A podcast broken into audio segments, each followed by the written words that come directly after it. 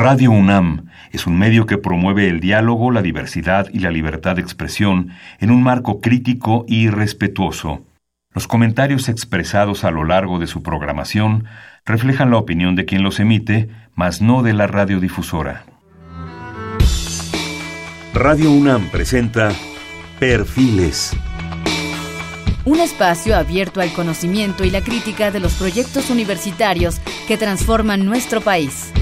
Conduce Hernando Luján.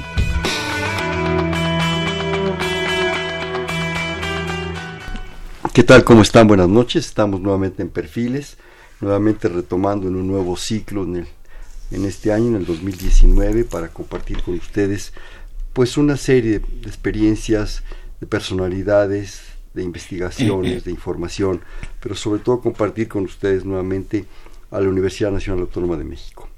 Este es Perfil, es un espacio en donde conversar con las mujeres y los hombres que día a día forjan nuestra universidad. En esta ocasión tenemos el gusto, el honor de estar con la doctora Rosalinda Guevara Guzmán. Ella es investigadora de la Facultad de Medicina. La doctora Guevara es egresada perdón, de la carrera de médico cirujano en la Facultad de Medicina de la UNAM. En la División de Estudios de Posgrado cursó la maestría en Ciencias Fisiológicas y el doctorado en Ciencias Biomédicas en el área de Fisiología con honores, merecedora de la medalla Gavino Barrera. Profesora del más alto eh, nivel, en tiempo completo, adscrita al Departamento de Fisiología de la Facultad de Medicina, investigadora nacional también en su nivel más alto, ha desempeñado diversos cargos administrativos dentro de la UNAM, como jefa del Departamento de Fisiología, dos veces coordinadora de investigación, asesora técnica, asesora de consejos diarios de las ciencias biológicas, químicas y de la salud, coordinadora de ciencias básicas en dos periodos consecutivos, y asimismo secretaria general de la Facultad de, secretaria general de la Facultad de Medicina y actualmente es la jefa de la División de Investigación de la Facultad de Medicina de la UNAM. Asimismo, eh, designada por el actual director, el doctor Germán Fajardo Dolci, en febrero pasado, eh, presidenta del Comité de Investigación del Centro de Investigaciones en Políticas, Población y Salud de la Facultad de Medicina como decía, eh, designada por el director eh, también en junio de este, de este año. ¿Qué podemos decir? Si, con todo respeto vamos a resumir esto porque son muchas citas, muchos libros, mucha formación de gente, mucho compromiso durante muchos años, lo cual nos habla de una investigadora, una maestra que se ha involucrado en la Facultad de Medicina, en la formación de, pues, de jóvenes, y que viene miembro de varias academias, de la Mexicana de Ciencias, de la Medicina de España, en fin, pero que sobre todo lo importante es el involucrarse en la investigación, en la docencia, en un trabajo pues crítico importante pensando, creo yo, en los jóvenes. Bienvenida, buenas noches, qué bueno que estamos por aquí para, para platicar, va a ser un gusto. Muchas gracias, gracias por la invitación de participar en este programa. Eh, cuando, cuando la doctora Silvia Thor, nuestra coordinadora, me, hizo favor de enviarme ya hace unos, unos días eh, eh, el nombre de la doctora Guevara para, para tener el gusto de, estar con ella, me hizo una, una propuesta que supongo ya ustedes habían, habían, habían eh, visto, era simplemente una pregunta, pero que sinceramente me removió el tapete. Sí, me hizo recordar desde épocas pasadas hasta actuales, hasta momentos que este país está pasando, y era ¿qué debemos saber para prevenir el embarazo en adolescentes? En este momento, en este mundo 2019, parece tan obvio, parece aparentemente tan, tan sencillo, tan fácil. En cualquier casi mercería, tlapalería y tienda de refacciones de carros encuentra uno dios, condones, casi, casi es, es impresionante hace 50 años, hace 60, 50 y tantos años, cuando uno empezaba a hacer sus, sus pininos hormonales, ¿verdad? Con un terror terrible, de repente era, para mí en lo personal, lo confieso, fue un motivo de terror, de caer en un punto de irresponsabilidad mm. que se me hacía muy grande y que afectaba a mucha gente, desde luego a mí, a otra persona, y perdón que hable en términos personales, y a un tercero, pero además a dos familias. Arrastra una cantidad de situaciones bárbaras cuando vi la pregunta dije, qué barbaridad. O sea, seguimos en una problemática que parece que de repente no ha pasado el tiempo. ¿sí? Y está aquí la doctora Guevara para platicarnos de un proyecto, creo yo un gran proyecto, que se está realizando por la Facultad de Medicina en este sentido, en este contexto y en esa dirección. Yo quisiera que por favor, eh, con tus propias palabras, con el tiempo que sea necesario, nos explicaras primero como investigadora, como, como, como doctora en medicina, como persona, como madre, con muchas cosas, tu preocupación sobre esto. Y por otro lado, ¿cómo surge esta idea? ¿Cómo, ¿Cómo se va dando esta idea? Por favor, los micrófonos, yo ya me callo, por favor. claro, claro que sí, con muchísimo gusto. Creo que es un proyecto muy, muy importante. La idea surgió, y así así lo entendí yo, en una conversación entre el doctor Narro, que estaba como secretario de salud, y el doctor Enrique Graue, que estaba cubriendo la rectoría, y que estaban muy, muy preocupados por lo que estaba ocurriendo con los adolescentes en, en México. Las cifras son espeluznantes realmente, y traigo algunas cifras aquí, en la cual México está ocupando el primer lugar en embarazo no deseado en adolescentes. Eh, el, el número, por ejemplo, que nos reporta el GIPEA, que es el grupo, el informe anual del Grupo Interinstitucional para la Prevención del Embarazo nos reporta que en el año pasado hubo 340 mil nacimientos en niñas, yo digo todavía niñas, entre los 2 y los 19 años, lo cual creo que resulta una cosa... Fuera de matrimonio. Sí, sí, son niñas, todavía no, no han tenido, no han tenido, bueno, no han llegado a la, al matrimonio.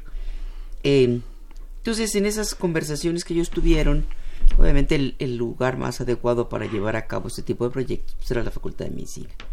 Entonces, el doctor Fajardo, en pláticas conmigo, yo como jefa de la división de investigación, me planteó la posibilidad de, echar a andar un proyecto de esa índole. Bueno, uno es investigador y se tiene que tener, es un proyecto de investigación, entonces lo tiene que tratar uno como una, un proyecto de investigación.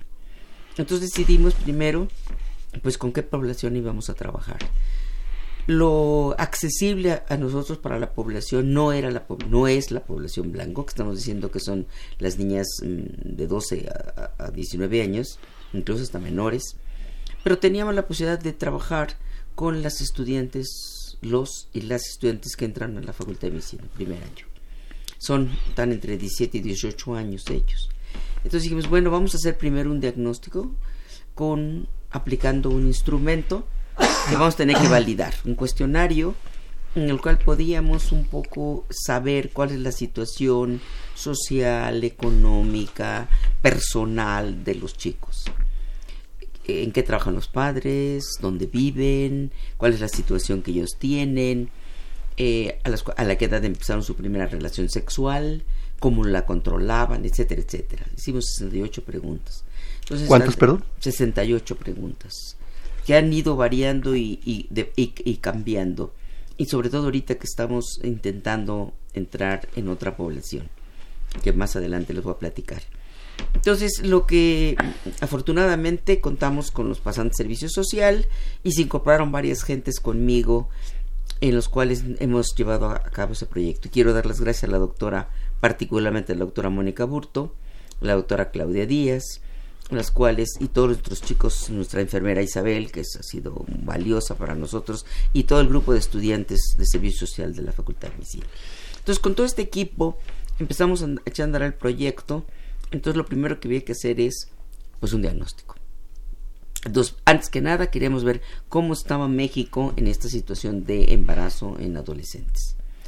Y para nuestra, a lo mejor no sorpresa, pero sí realmente desesperanza, es que México ocupa el primer lugar en embarazo adolescentes, siguiendo por otro país como es Chile.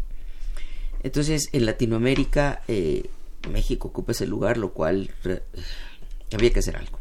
Por eso entendí la preocupación del doctor Enarro y del doctor Graue, y obviamente que involucraba a la Facultad de Medicina, ya que la facultad podía quizá echar a andar algún programa. Entonces, con, esa, con todo eso que estuvimos viendo, revisando la literatura, hablando con gentes, por ejemplo, que nos podían ayudar con el cuestionario. Acudimos inicialmente al Instituto de Perinatología porque sabíamos que ahí tiene una clínica de prevención de embarazo, la doctora Josefina Lira y el doctor Edgar nos, nos apoyaron. Incluso el director nos dijo lo que ustedes requieran con mucho gusto. Entonces, con, con todo este equipo de gentes, elaboramos el cuestionario. Dijimos, bueno, ya está este cuestionario, ahora hay que validarlo. Entonces empezaba justamente el ingreso de los estudiantes a primer año de la Facultad de Medicina. Entonces pedimos su consentimiento, les explicamos, la, explicamos el proyecto y que queríamos sus respuestas, que colaboraran con nosotros. Y amablemente y de muy buena voluntad este, nos, nos dieron la, la confirmación. Entonces se aplicó en formato electrónico los datos del proyecto se aplicaron a mil y más de 1.300 estudiantes, que son los que ingresan habitualmente en la facultad, y unos 1.200 o 1.100 contestaron todo el cuestionario. Algunos no, lo contestaron, pero todo quedaron desechados. Entonces ya con todo esa, ese diagnóstico en el cual eh, hay mucha información que, que, obtuvimos en los cuales esa publicación, la primera que hemos hecho en estos dos años, lo cual creo que se ha concretado en un tiempo muy breve ya poder tener algo ya tangible como es una, una publicación. Desafortunadamente, decíamos, esta población es pues, una población primero educada, porque son estudiantes que han cursado toda la, llegado hasta el bachillerato, todos son niños y niñas. Sin embargo, sí encontramos algunas, algunas problemáticas que coinciden mucho con el examen diagnósticos que se hace en la Facultad de Medicina. Por ejemplo, se ha incrementado el uso de tabaco, de drogadicción, se ha incrementado. Y luego otra cosa que nos llamó la atención es eh, la vida familiar. Eso juega un papel muy importante y ahorita lo estamos analizando a profundidad. Un porcentaje altísimo de las familias, la madre trabaja y trabaja fuera del hogar. Lo cual significa que el chico, chica, regresa de clases y pues su casa no hay sobre todo si no hay una familia como ahora está ocurriendo, que ya no existía el abuelo, la abuela, el tío, la, una familia antes, de antes, ¿no? Ahora pues es el papá, la mamá y los niños. Entonces si no hay eh, los padres, las madres, pues es fácil que los muchachos este, platiquen con sus compañeros, pues a veces en el lugar donde viven, puede ser que no sean las mejores referencias, pero pues este tipo de comunicación entre eh, adolescentes es muy común y eso permite que en un momento determinado haya más este, facilidad para tener relaciones sexuales. Nos llamó la atención, por ejemplo, que un porcentaje no despreciable no, no usaron ningún tipo de prevención, de sobre todo el condón. Un 60% decían que sí, entre 60 y 70% sí, usamos la primera vez un condón. ¿no? Pero otros utilizaban, por ejemplo, muchos incluso ni siquiera sabían que había otros métodos anticonceptivos que podían utilizar, lo cual extraña porque son estudiantes de medicina, pero bueno, es también posible. Depende mucho de la educación de, la, de las familias. Y, perdón, y un aspecto yo creo que religioso. Sí, también, indiscutiblemente, hay familias este, mucho, muy religiosas, lo cual este, lo, hemos visto. Eh, entonces, con, eso, con toda esa información, ya una vez que hicimos el diagnóstico, aplicamos, lo vimos cómo estaba, analizamos los resultados de lo que estábamos obteniendo, decimos, bueno, ya, ya sabemos cuál es el problema. Bueno, ¿y ahora qué hacemos? Entonces, lo que eh, decidimos fue, se empezó a trabajar en diferentes módulos, y eso lo hicimos con el perinatología y todo el grupo que conforma este proyecto. Decimos, bueno, primero vamos a ver, vamos a ver la parte de educativa, ¿no? Un módulo llamamos módulo 1 de educación sexual, a decirles cómo se usa un condón. Nos llamó la atención porque justamente el año pasado, en octubre del noviembre, octubre del año pasado, se inauguró la primera, este, un, digamos, una feria sobre educación sexual que le llamamos el Sex Fest, que lo hicimos en Santo Domingo, invitamos al doctor Narro y se quedó muy sorprendido de la eh, afluencia de gente aproximadamente cerca de 30.000 gentes acudieron a nuestro, a nuestro evento, evento de dos días, de los cuales 19.000 más o menos eran adolescentes. Porque conforme entrando los íbamos registrando y sobre todo nos interesa saber de, de qué secundaria venían, estábamos interesados en esa población de secundaria, chicos de entre los 11 y los 15 años.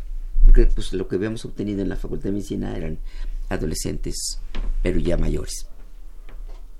Eh, y alrededor de Santo Domingo pues, existen varias, varias secundarias. Hablamos con los directores, las maestras, y muchas de ellas llevaron a todo su grupo a la, a la feria. Y una de las cosas que más llamó la atención es, por ejemplo, enseñarles cómo se pone un condón. Parece increíble, pero no saben cómo ponerse un condón. Lo rompen, no se lo ponen adecuadamente. Si será para jugar voleibol. Y entonces, pues, parece increíble, ¿no? O sea, el tenerlo en sus manos no significa que se va a ponerlo. Entonces, por lo tanto, eso era muy importante. Y bueno, hablarles de las problemáticas si no se protegen, qué significa, qué enfermedades pudieran adquirir, etcétera. Ese era una primera, una primera, este, un primer módulo. Después, este, fuimos creciendo los módulos. El segundo módulo es muy bien. Ahora lo que vamos a hacer es explicarte cuáles son los riesgos, en los cuales, cuáles son los métodos anticonceptivos que debes utilizar. Eh, después empezamos a ver como la problemática, eh, veíamos también alcoholismo, drogadicción. Entonces, un módulo en el cual se explicara el, esos riesgos. ¿Qué significa que tú consumas? Porque pues obviamente eh, el que se relaja mucho la conducta cuando una persona está ingiriendo alcohol porque ya pierde todos esos eh, esa moral que tienen los, los, chicos y es muy fácil tener relaciones sexuales. A lo mejor ni deseadas pero el alcoholismo y la, el uso de drogas no convenientes puede llevar a esa situación. Incluso pusimos el, nuestro este una de las gentes que trabajan ahí en la facultad de medicina eh, que dirige el grupo de teatro hicieron una obra una obra de una pareja joven en el cual justamente se pasaba, ¿no? Chicos en la secundaria que tienen relaciones porque se van a una fiesta y resulta chica embarazada, ¿no? Entonces me gustó mucho la obra porque ponía dos, dos situaciones. Una es la chica se embaraza y pues de modo tiene el niño, ¿no? Abandona la escuela. Prácticamente cuatro de cada diez niños abandonan la escuela cuando se embarazan. Cuatro de cada diez lo cual es altísimo, para decirlo, ¿no? ¿Por qué? Por al tener el, niño se adquiere una gran responsabilidad. Y obviamente un, chico de 12, 13, 14 años pues no está en condiciones de poder enseñar a ser madre. Claro. Entonces son dos niñas que están jugando ahí con las con la, ¿no? Una juega con la con la muñeca, ¿no? Y la niña y la bebé pues no tiene una madre que realmente represente una figura este, materna. Y el otro modo, el otro, digamos, el otra, la otra situación de la obra era que la chica decía, no, espérate, no vamos a tener relaciones porque eso no debe ser, vamos a protegernos. Y ya se protegen, ella sigue, termina su carrera y luego la vemos como una profesionista. Entonces el, el, mensaje a los jóvenes es, síguete por esta línea. O sea, no te estamos diciendo que no tengas relaciones, estamos diciendo que te protejas tener relaciones. Porque digo, es parte de nuestro sistema sexual, hormonal, cuando la hormona pues empieza a aparecer, pues es, funcional, es fisiológico. Cuando aparece la hormona se apaga la neurona. exactamente. Entonces, pues sí, los chicos pueden deben protegerse, deben tener relaciones responsables, siempre decimos, una relación debe ser responsable y por lo tanto disfrutar la vida, disfrutar los, lo que te ofrece la sociedad, la escuela, la universidad y continuar tu vida, llegar a ser un profesional y en ese momento si tú dices casarte o tener familia, o que no te cases, pues está bien, ¿no? Digo, es, y hay una gran responsabilidad. Entonces ese era el mensaje que estuvimos enviando y se hicieron muchos, había muchos centros de, de información de cada, los, los chicos anduvieron circulando por todo esto durante dos días y bueno, tuvimos una gran afluencia, los, al final hicimos una encuesta, que les había parecido, cómo lo habían visto y todo está bien. Nos dijeron que era muy importante que se estuviera, sobre todo al nivel de la secundaria. Y pues queremos echar a andar ese programa.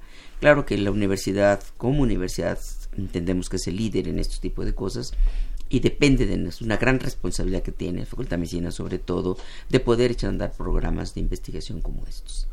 Entonces es lo que hemos venido haciendo, trabajando en ellos y abrimos más módulos, como decía, sobre la parte de uso de anticonceptivos, el uso adecuado o la cómo manejar ante una situación, por ejemplo, de conflicto social. Hemos encontrado también una gran problemática entre la relación interfamiliar. Actualmente las familias ya no son tan funcionales o cuando menos no sabíamos cómo era antes, pero la familia estaba más unida. Ahora hay más familias más disfuncionales Y a veces el chico y, no se puede comunicar con los padres.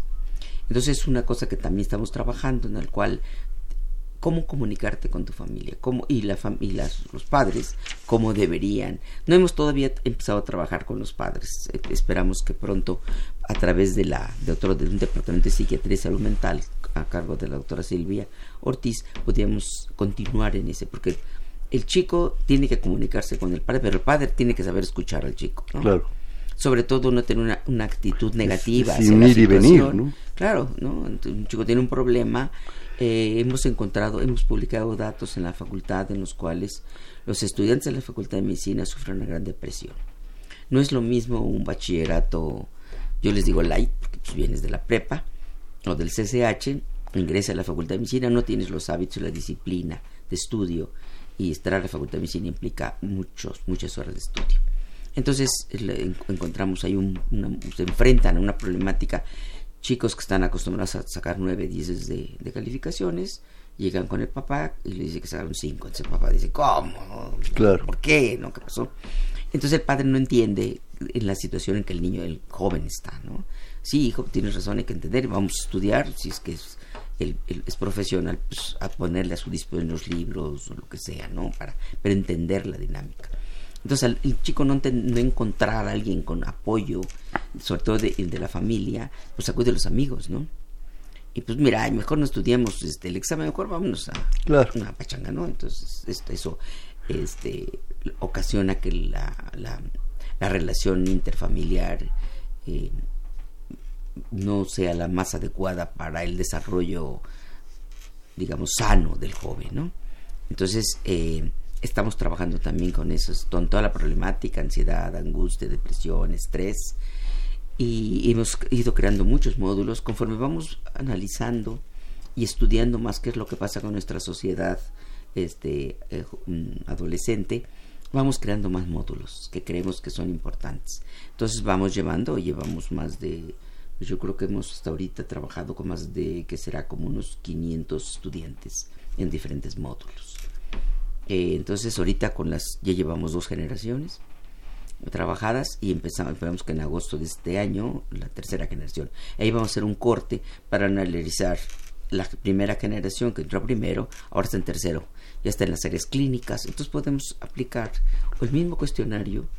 Decimos, bueno, ahora a lo largo de todo lo que tú tuviste, estas intervenciones, dinos en qué te benefició, qué información se te dio, qué no se te dio que, debió, que se debió haber dado, cómo manejaste una problemática con todos estos instrumentos que pusimos a tu disposición, lo pudiste resolver o no lo pudiste resolver, o qué cosa nos sugieres tú como estudiante que debemos eh, crear, desarrollar, qué módulos, qué preguntas deberían ser importantes. Apórtanos, ¿no? Exacto, eso, es lo que queremos hacer. Retroalimentarnos. dos generaciones. Eso significa dos generaciones, significa 3.000 estudiantes. Digo, no es, no, es despreciable. Pero claro, estamos muy centrados en los estudiantes de la Facultad de Medicina. Ahora lo que queremos es, como mencioné inicialmente, llevar eso a la secundaria, que creo que es, ahí está la población blanco, porque son chicos de 12, 11, 12 años hasta 15 años. Y es donde hemos encontrado la mayor problemática, son las niñas que se embarazan en esas edades. Entonces ahí, claro que las secundarias pues no dependen del UNAM. Entonces sí necesitamos pues eh, platicarlo, no sé, con la... Si lo, si lo podemos empezar aquí en la Ciudad de México sería muy... porque está más, estamos más accesibles y tenemos más posibilidades de, trabajar aquí. Lo ideal sería el, que la Secretaría de Salud tomara ese programa y lo echara a andar, ¿no? Y que pues, de alguna manera pudiéramos tener una cobertura mayor de la, de la juventud. Porque yo, como siempre he dicho, la juventud es el futuro de México. Es nuestro tesoro que debemos cuidar, proteger y nos va a reemplazar a los que estamos ahorita. Entonces, tener un chico sano, educado, responsable, pues va a ser un México mejor. Nuestra gran Rosario Castellano decía, nuestra juventud es plena de latencias y raíces laboriosas como el junco. Qué, gran verdad. Sí, claro. Y es una gran poetisa, ¿verdad? Sí, eh, con esto que nos compartes, realmente hay, hay cosas sorprendentes. 340 eh, mil niñas embarazadas, jovencitas. entre los 2 y los 19 años. Eh, la muestra se me hace realmente muy interesante. No es cualquier cosa, una muestra de, de 1300, de la cual eh, realmente 1100 te, te conservan todo el cuestionario, es una muestra estadísticamente muy importante, muy, muy, muy importante. Eh, todo esto que nos, nos, compartes me hace pensar en que sí, el hecho es el punto del, del embarazo, de la problemática como tal, pero el contexto, ahora sí que ese es el árbol, el bosque es mucho más amplio, que es la vida familiar y social. Es como lo percibo no sé si estoy en lo correcto. Es, es un mundo en el cual de repente la naturaleza, el mundo mismo, la vida misma nos lanza, a veces sin estar preparados. Y no solo nosotros, la familia. Me llama mucho la atención el asunto de la vida familiar, cómo ha cambiado, cómo ha cambiado este México en los últimos 40, 50 años de aquellas familias aglutinadas, fuertes, con el tío, el abuelo, el compadre, en fin, todo esto, que en un momento nos cobijaban, ¿sí? Y ahora eso, eso se ha desmembrado. Eh, eh, claro, el mundo, el mundo ahora es eficiente por otras razones. El padre trabaja, la madre trabaja, se vive no en casas, vaya, ni siquiera en vecindades, aquellas maravillosas vecindades del cine mexicano, ¿verdad? Sino en pequeños, pequeñísimos departamentos en el cual no hay privacidad. La privacidad es nula padre y la madre, bueno, tienen a lo mejor algún pequeño espacio, los hijos están asignados en literas, no pueden estudiar, no pueden hacer esto. ¿Y cuál es el escape? La banda. La banda en el callejón, en, en, el parquecito, en esto, y de ahí surge una cantidad de cosas. ¿Y dónde está el abuelo que nos cuidaba y nos protegía, no? ¿Y dónde está una cantidad de cosas?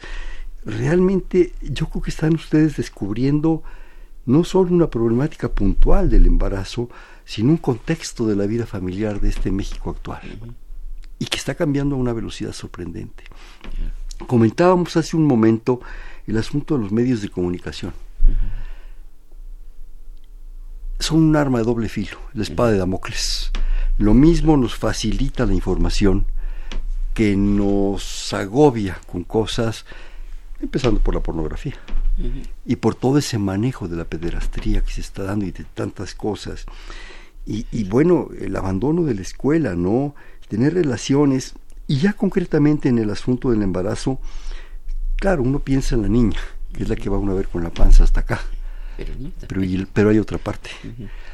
Para eso se necesitan dos. Si solamente dicen que las gallinas de tierra ponen huevos. Yo no me consta ni no, no, confío en un huevo de, de tierra, ¿no?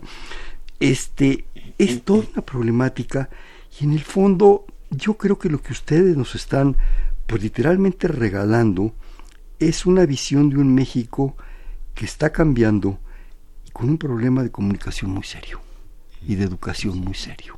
Es lo que percibo. correcto, sí, es correcto. ¿Sí? un problema de comunicación muy, muy serio en las familias, internamente entre el padre y el hijo. Eh, la muestra de la Facultad de Medicina sí es una muestra muy amplia, muy grande, muy intensa, pero muy especial, muy acotada. Tú misma lo has, lo has comentado, toda tu visión investigadora. Es muy acotada a una cuestión socioeconómica muy específica. El antes es terriblemente preocupante. ¿Sí? Porque estos niños ya llegaron a la Facultad de Medicina, estos jovencitos, con un gran esfuerzo, con un gran desconcierto, porque no es la Facultad de Medicina es la Facultad de Medicina y lo ha sido toda la vida y es lo que le ha dado su gran prestigio, ¿sí? Pero no es el CCH, con todo el respeto que nos merece, ni la prepa, ni una escuela particular. Implica una presión. Ser médico, ya lo diría Hipócrates, Hipócrates, ¿verdad? Viejo griego, ¿verdad? Que se las sabía de todas, todas. Yo creo que se me hace un proyecto espléndido, maravilloso, porque nos va a dar no solo una situación de solución o de, o de visión de 340 mil gentes, 340 mil jovencitas y otro tanto de los responsables también, de los corresponsables, sino nos está dando la visión de un México que está cambiando a una velocidad que nos está ganando. Sí, sí, No sé, no sé, no sé. Si, si, quieres, si me permites, vamos a un corte de estación y, y ahorita, por favor, tus comentarios serían muy importantes. Estamos en, Perfiles, un espacio en donde conversar con las mujeres y los hombres que día a día forjan nuestra universidad. Estamos platicando con la doctora Rosalinda Guevara Guzmán, investigadora de la Facultad de Medicina de la Universidad Nacional Autónoma de México. Estamos en el 55 36 89 89, les repito, 55 36 89 89.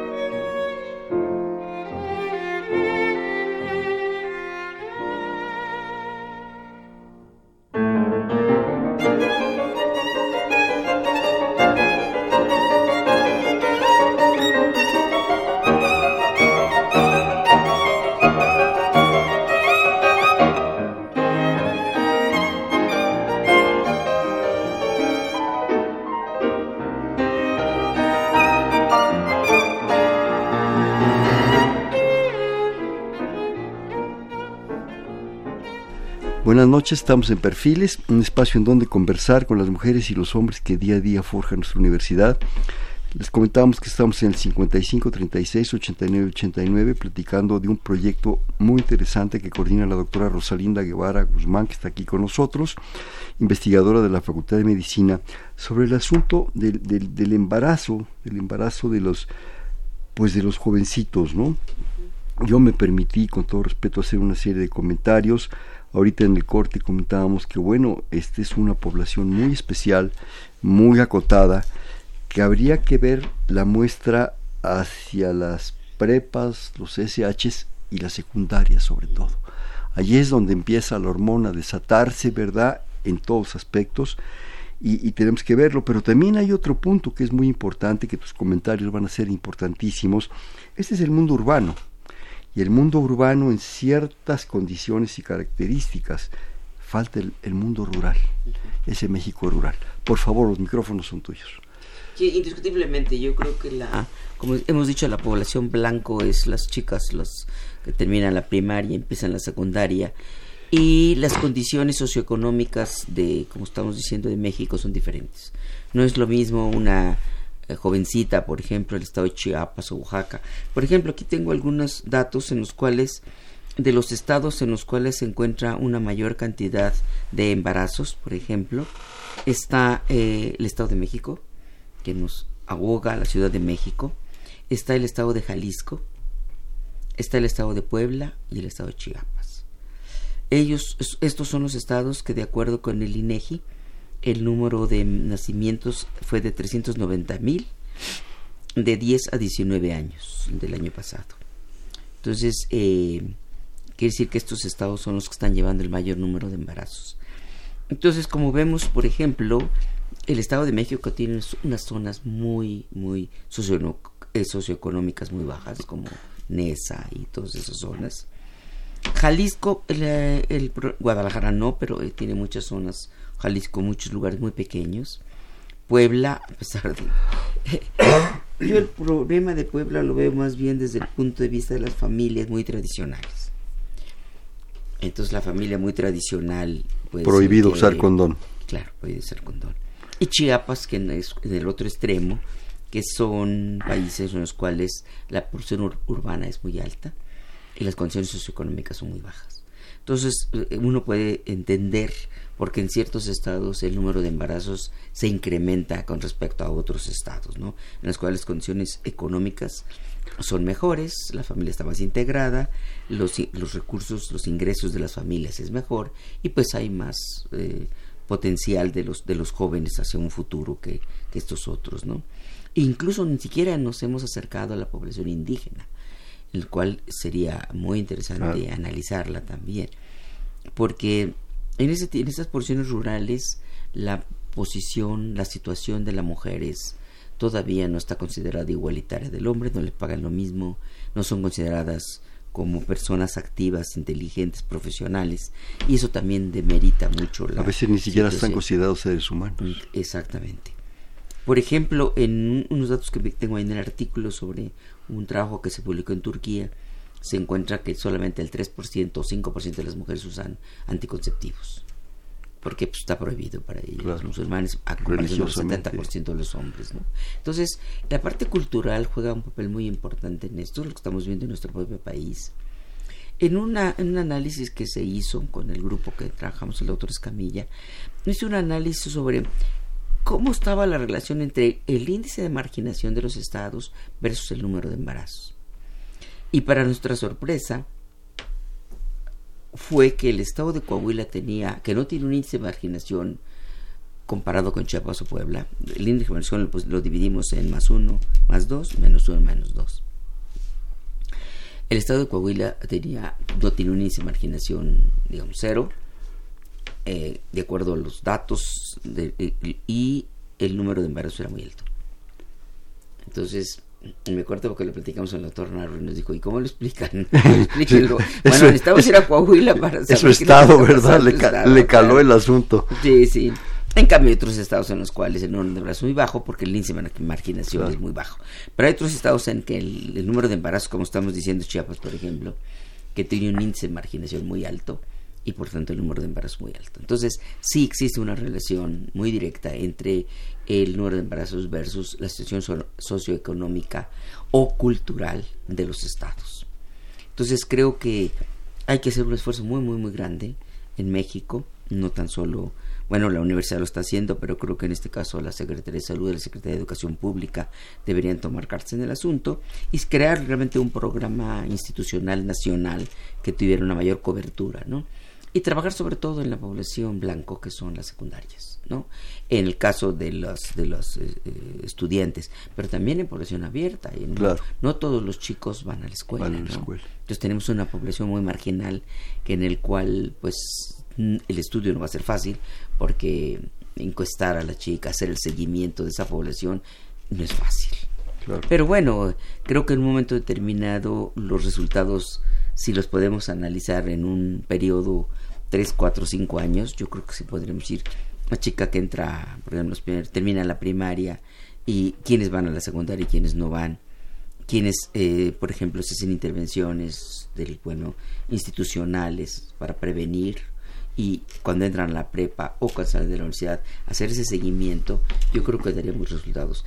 Que uno de los problemas que yo siempre he notado es que en todos los programas institucionales no tenemos el feedback. Mm, claro. Es el programa se hizo y se no se retroalimenta totalmente. O sea, todo proyecto tiene que ser evaluado.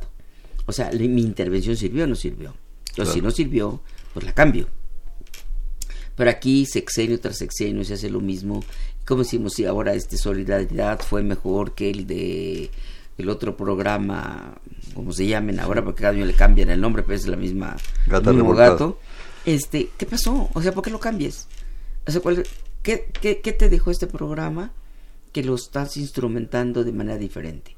O por qué lo instrumentas de esta manera si no supiste los resultados. Yo creo que eso, perdón, que ustedes van a hacer que en dos años, en dos generaciones, en tres generaciones, en digamos dos generaciones, es maravilloso. La tercera generación, entonces, porque la tercera generación, los estudiantes que ingresaron ya entran a las áreas clínicas, ¿no? Son dos años de la parte básica y en tercero entonces sí nos gusta, sí queremos saber qué pasó con esta intervención en este, en esta generación cuando están en tercer año, ¿no? Y así irla siguiendo, ir analizando, porque hemos, hemos, como estamos tratando de entrar a diferentes niveles, prepas, SHs y secundarias, esperemos que lo podamos hacer. El tipo de pregunta también tiene que ser adecuada a la mentalidad del chico, de la situación, de los conocimientos. Puede ser que algunas palabras no les entienda todavía, no, no sabe qué quiere decir. Entonces todo se tiene que ir adecuando a la población para así tener diferentes instrumentos y cada instrumento está dirigido a, una, a evaluar una población, ¿no? Claro. Como cualquier instrumento que uno utiliza, ¿no? Un martillo no sirve para todo, ¿verdad? Claro. Sirve para algo. Entonces, este instrumento para esta población, este otro instrumento para esta otra población y así sucesivamente. Esa es nuestra intención.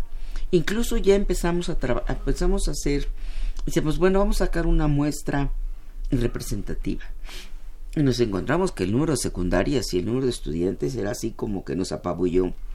Pero eh, empezamos a trabajar y ahorita ya estamos definiendo en qué secundarias podríamos empezar, cuánto sería nuestra muestra. Afortunadamente el doctor Antonio Villa, que lo habrá con nosotros, es un gran estadista, estadístico, estadístico, y, este, y nos está calculando las muestras representativas para así poder ingresar a las secundarias, hacer el levantamiento y hacer la intervención. Entonces eso, mm, digamos, con estas muertas representativas de las diferentes secundarias, oriente, poniente, norte, sur de la Ciudad de México, porque podemos accesar más, podríamos saber. Porque, por ejemplo, no es lo mismo una secundaria o una prepa, un CCH en oriente que en el sur. Claro. Incluso eso lo vemos cuando los chicos ingresan a la, a la Facultad de Medicina. El porcentaje de alumnos que reprueban, el mayor porcentaje, provienen de los SHs. Y también coincide de que el número de chicas que abortaron venían de los SHs. Por un nivel socioeconómico, pues, deprimido, digamos. Exacto, diferente, para decirlo de, otra manera. Otro punto que, que, es sorprendente es, eh, cuando comentabas el módulo 2, el de los riesgos y las cuestiones paralelas. No solo es el asunto de la falta de cultura, de educación, de vida familiar, son los riesgos, mm. los riesgos paralelos, el alcohol, el tabaco, las drogas. Eso, eh, casi usando tus, tus palabras, ese, ese mundo relajado de la fiesta, de la reunioncita, del reven, ¿verdad? Conlleva otras cosas. Y me imagino, me quiero imaginar que una parejita, una niña eh, embarazada, los niveles que entra de, de, riesgo, de depresión, de tristeza, la va a llevar a otras cosas. Y eso nos, nos, nos habla de otro mundo que va a incidir, volvemos a lo mismo, no solo en esa pareja o en ese posible producto, ¿verdad? Esperemos que venga bien, sino en dos familias. Y ahorita eh, recordé hace, hace, hace tiempo, estuvo aquí con nosotros, fue un honor también tenerlo, al, doctor Castillo Bertier, el es investigador de investigaciones sociales. Él es estudiado en las zonas deprimidas de México, los, basureros específicamente, y el submundo de la Ciudad de México, las alcantarillas concretamente. Y me dio un dato verdaderamente espeluznante, calculaban entre 35 y 40 mil jovencitos, desde recién nacidos, prácticamente recién paridos, hasta jovencitos 15, 16, 17 años que viven en las alcantarillas con toda esta problemática, desde luego, de relaciones sexuales fuera de control absolutamente, y de todo esto que comentamos, alcohol, monas, tiner, eh, tabaco, lo que sea. Ese es un submundo que, que ahí está, ahí está latente, ¿no? Que no lo vemos eh, uniformados de la secundaria, ¿no? Están ahí. Es, es, es impresionante, ¿no? Sí, claro. Por ejemplo, este dato que yo tengo aquí, que las adolescentes embarazadas tienen dos veces más riesgo de morir por causas relacionadas con el embarazo, con el parto, y tres veces más riesgo de que sus hijas o hijos mueran durante los primeros 28 días. Y cuatro de cada diez mujeres adolescentes que se embarazan dejan la escuela, que hemos dicho, ¿no? O sea, es un problema profundo este, que, que México tiene que resolver y que lleva también a una cuestión socioeconómica, como tú nos decías. O sea, la niña deja la escuela, se embaraza, eh, el chico se desaparece. Se desaparece. ¿Quién, va a casan. ¿Quién va a mantener esa niña, ya ese chamaquito? Eh, ¿Quién va a comprar la leche, verdad? La leche en polvo. Pañales. Los pañales, en fin, todo eso, ¿no? Si me permites, me están llegando unas, llamadas. El maestro Cervantes, muchísimas gracias. Eh, dice Doctora, ¿le gustaría participar el proyecto que nace en la propia UNAM, la Universidad Internacional contra el Cáncer? Le dejamos nuestro correo para que nos contacte. Con muchísimo, claro Aquí se lo estoy pasando a la, doctora Guevara. Eh, nos habla Rubén Avilés, dice, yo trabajo en el CONALEP. La mayoría de los estudiantes viven una situación socioeconómica desfavorable. Hace dos años, en un plantel en el Estado de México, hubo 40 embarazos en un solo semestre. Se trabaja para combatir esta situación, pero los esfuerzos no son suficientes. Sería favorable una intervención de proyectos como este. Nos habla también Rosario Velázquez, muchísimas gracias por su llamada. Se me parece interesante el tema porque es algo grave. Habría que avanzar y trabajar en el ambiente físico y mediático en el que se, en el que se desenvuelven estos jóvenes. Le estoy pasando sus llamadas a la doctora. El futuro. En tres generaciones, en agosto me decías, entra la tercera, generación, y termina el, en el 20 y en el 20 empezaríamos a hacer ese análisis. Ese análisis de esa primera generación, pero han seguido con las siguientes. Sí, claro, eh, continuamente. ¿Qué viene? ¿Cuál es el reto para ustedes? Bueno, el reto es bárbaro, ya, ni, lo, platiquemos, pero... Cuando pero menos ver que nuestro, nuestras intervenciones han tenido algún resultado los estudiantes, ¿no? Claro. Primero, que sean más responsables sobre su sexualidad, que es lo creo que es muy importante. Eh, eh, como lo repito, la sexualidad la tenemos que ejercer, pero, eso pero con, responsabilidad. Con libertad. Con responsabilidad sobre todo. Hay que ser responsables de nuestros, de, nuestro ser humano, de nuestro ser como, como estudiantes, como jóvenes, como futuros profesionales. Y que es parte de una educación como entes biológicos. Entonces, si digamos, si, si nosotros a través de nuestras intervenciones logramos que el chico hagas, continúe con su actividad sexual en forma responsable y evite los embarazos, pues eso ya es una ganancia, creo yo, ¿no? Que a su vez ellos son, sobre todo estos que estamos, van a ser médicos. Ellos, pues, ellos van a estar en contacto probablemente con estas chicas embarazadas. A lo mejor van a ser los futuros médicos de estas estudiantes que se embaracen en el futuro. Entonces, ¿con qué información este médico ahora va a poder guiar a responsabilidad a, a, los jóvenes que están, llegando. A los que vienen. Sí, porque nosotros queremos formar un profesional responsable, sobre todo, que tenga conocimientos éticos, que sepa actuar de la manera más adecuada en problemas de salud y que pueda guiar a los futuros eh, mexicanos. Entonces sí es muy importante que la, el futuro profesionista médico que está egresando de la Facultad de Medicina, pues eh, juega un papel importante en el futuro de los estudiantes. Y si pudiera de alguna manera intervenir con toda esta información que le estamos proporcionando y lograr que se abatan esos números, yo creo que nos daremos por satisfechos. Yo creo que aquí hay un, par de factores que es fundamental que mencionemos, que es la parte religiosa y la parte política. Yo creo que no podemos eh, soslayarlos, dejarlos a un lado. Eh, yo recuerdo hace unos años el asunto de el escándalo por la educación sexual en el libro de texto gratuito. Se armó verdaderamente una gigolona ahí, una jicotera, ¿verdad? Que porque si se le decía al joven, si no se le decía al joven, era un asunto ahí entre partidista, religioso, convencional, no lo sé, no quiero, no quiero emitir juicios, ni soy yo aquí para hacerlos. Pero era un hecho, era un hecho que teníamos ahí una problemática que estamos viendo en 340 mil eventos, ¿verdad? Llamémoslo de esa manera, no, sé ni cómo decirlo ya, el impacto de esas, de esas decisiones. Esas son decisiones que deben ser muy bien pensadas, muy bien analizadas y ver el impacto no solo inmediato, en términos de todo lo que tú nos has compartido, economía, sociología, en fin, todo esto, situación, vida familiar, sino futuro. ¿Qué va a pasar? Porque esa es la siguiente pregunta que se me ocurre. ¿Qué va a pasar con esos 340 mil? Primero, ¿cuántos van a sobrevivir? Segundo, ¿cuántos van a sobrevivir dignamente? Tercero, ¿cuántos de esos van a ingresar a esas alcantarillas que nos decía el maestro Castillo Bertier? Por último, ¿en qué van a acabar? ¿En sicarios? ¿En, qué? ¿Qué va a pasar con esa gente? ¿Cómo podemos en un momento dado a las gentes que hacen la toma de decisiones. Afortunadamente tenemos gente como el doctor Narro y el doctor Grague y el actual director de la Facultad de Medicina, el maestro Fajardo, que, que, están viendo las cosas. Pero necesitamos que se vea en un global de un país. Claro, claro, claro. ¿Cómo percibes tú? ¿Qué, podemos hacer? Ya no en el nivel práctico de la estadística, de todo esto, sino a nivel del convencimiento de las gentes que toman las decisiones, las cámaras, todo esto. ¿Qué podemos hacer?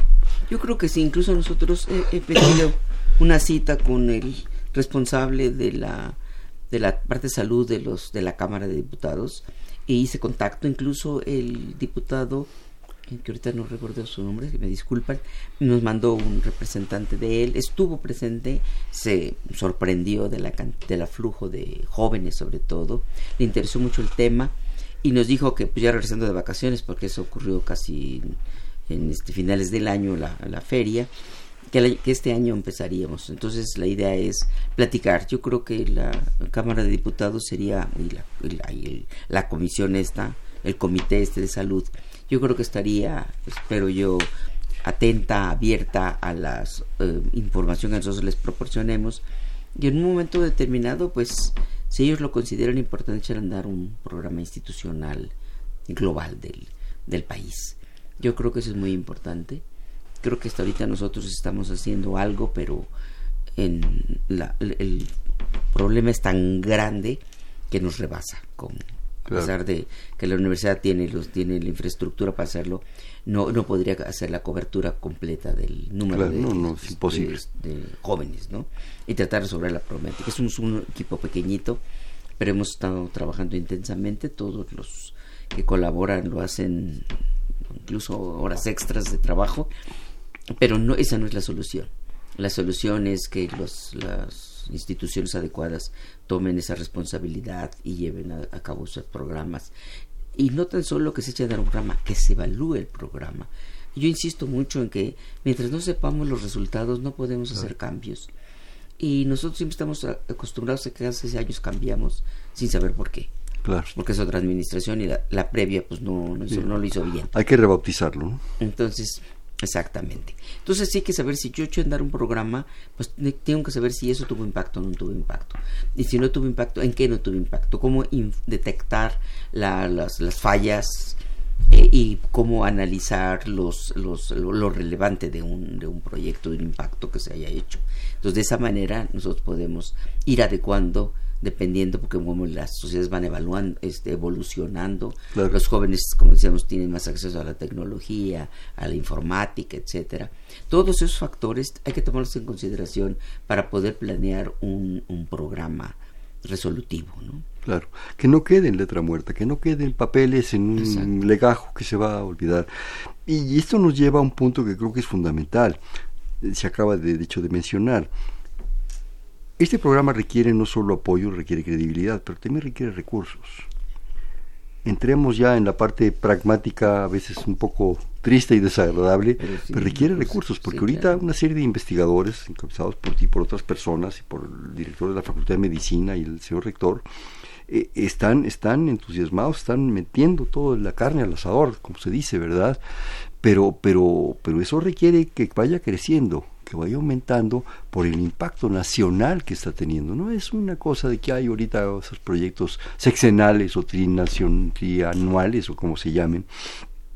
Esto es nacional y de impacto a un inmediato, corto futuro, ¿no? Requieren recursos.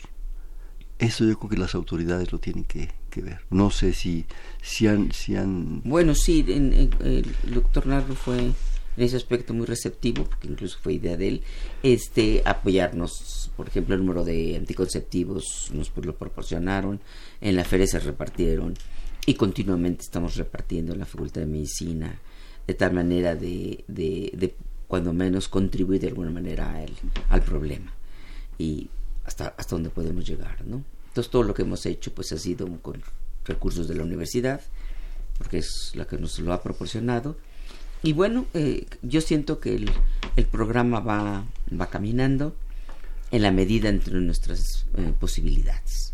Pero sí me queda claro que es un problema global y, que además México está ocupando uno de los peores lugares, el primer lugar. Yo creo que no es para gloriarse de eso y que debe ser algo el país, la nueva administración debe hacer algo para que esto se evite y digamos se resuelva de una manera y tengamos, como digo, mexicanos sanos irresponsables. Educados, cultos. Yo creo que, que por la universidad, eh, conociendo como queremos conocer y, apreciar a nuestras autoridades, no hay problema. Pero esto yo creo que ya trasciende. Se requiere ya un apoyo pues federal, nacional, por lo menos a nivel por lo pronto, la Ciudad de México. Ya con eso tendrían ustedes un, un trabajal bárbaro, impresionante. Desgraciadamente, como se va el tiempo, me quedan un par de minutos. ¿Qué más quisiera yo que seguir platicando? Porque esto está realmente impactante. Yo quisiera alguna breve conclusión, por favor.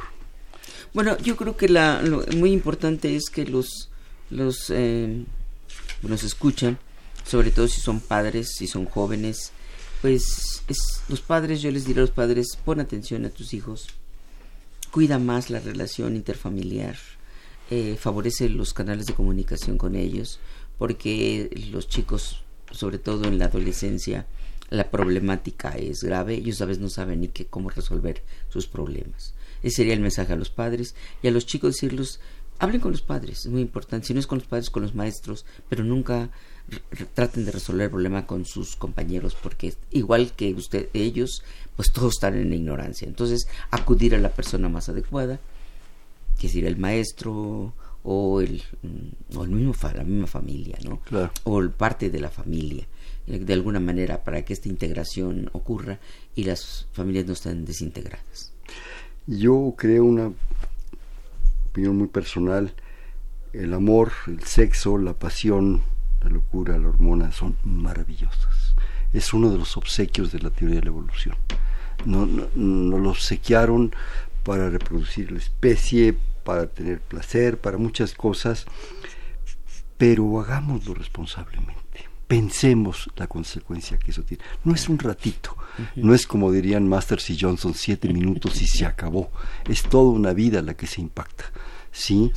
Y esa vida puede ser espléndida, maravillosa si se comparte realmente bien compartida. Digo, a todos nos encanta, a todos lo hemos hecho, es, es, es maravilloso, pero, pero con cuidado, ¿sí? Tenemos una tradición jugar un bote pronto, digo una palabra, la respuesta es la siguiente, inmediata a la que se te ocurra. Sexo. Amor. Familia. Integración. Amor Un placer. Responsabilidad. Compartida. Niño que viene, niño que viene. Que Futuro incierto. Pareja. Comunión. El país. Incierto. La Universidad Nacional. Líder. Bien, este fue Perfil, es un espacio donde conversar con las mujeres y los hombres que día a día forjan nuestra universidad. Estuvo con nosotros, que fue un gran gusto, la doctora Rosalinda Guevara Guzmán, investigadora de la Facultad de Medicina. Muchísimas gracias. Gracias. En la, la coordinación, la doctora Silvia Torres, en los controles Humberto Sánchez Castrejón, en la eh, programación, en la, en la producción Yeudiel Maldonado, en, en la voz, en la conducción Hernando Luján, su servidor. Este fue Perfil, es un espacio en donde conversar con las mujeres y los hombres que día a día forjan nuestra universidad. Gracias. Buenas noches. Perfiles. Un programa de Radio UNAM.